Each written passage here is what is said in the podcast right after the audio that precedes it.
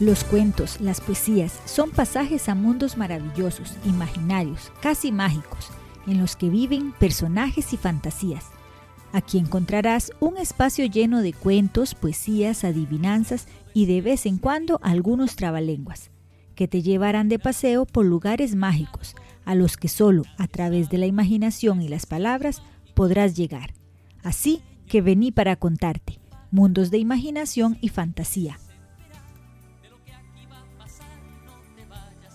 Soy Rochi y el cuento para hoy es El misterio del calcetín perdido, de la escritora costarricense César Cortés. Mariana es una niña que pasa el día estudiando, pero los fines de semana querría pasarlos jugando.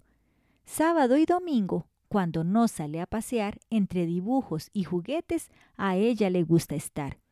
Con su peluche Muche tiene grandes aventuras, resuelve muchos misterios y comete travesuras. Las mañanas son felices, las tardes aún mejores, pero en las noches Mariana se llena de temores.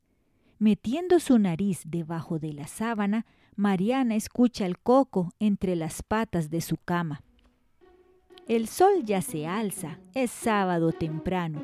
Su madre la levanta, irán a pasear al prado pega un salto y entra al baño. En un santiamén, Mariana se ha bañado. Su ropa favorita ella ha escogido.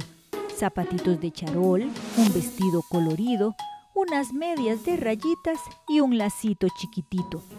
Casi todo se lo ha puesto y muchas cosas ha movido.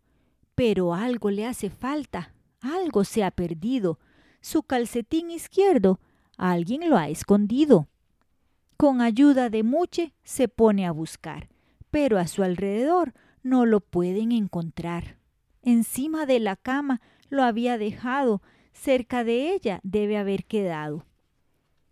En su sábana estrellada, ella se sumerge.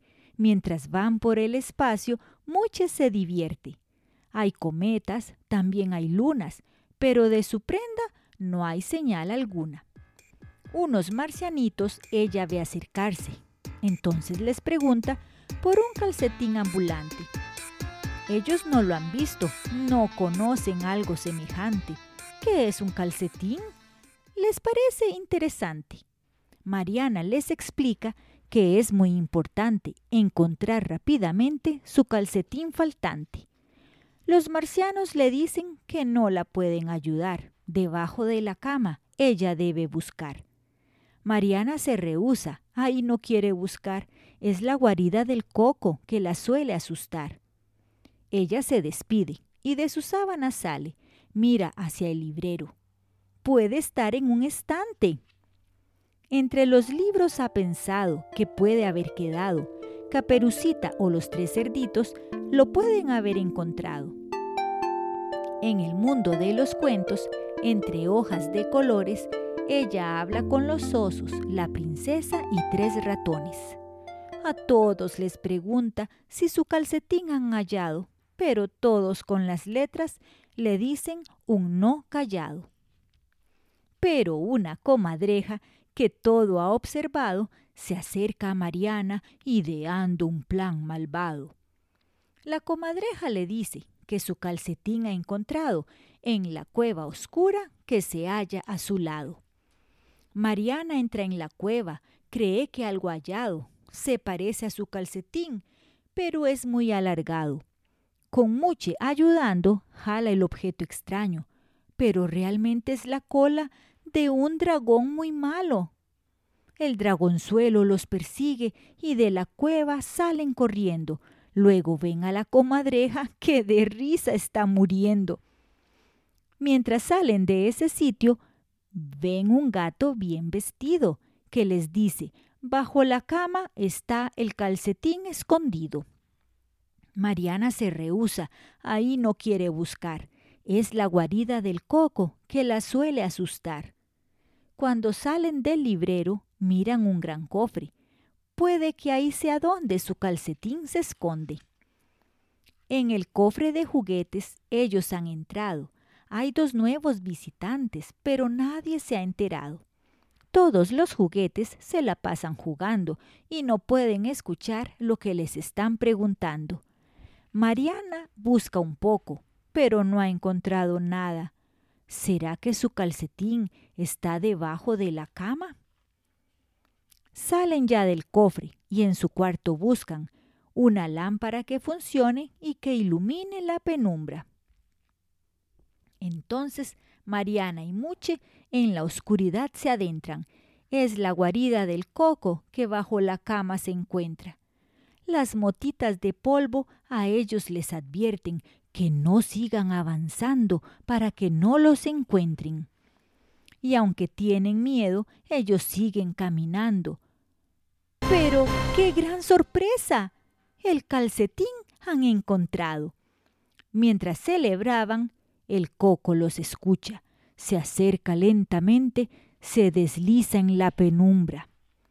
De repente, ellos escuchan unos pasos de gigante.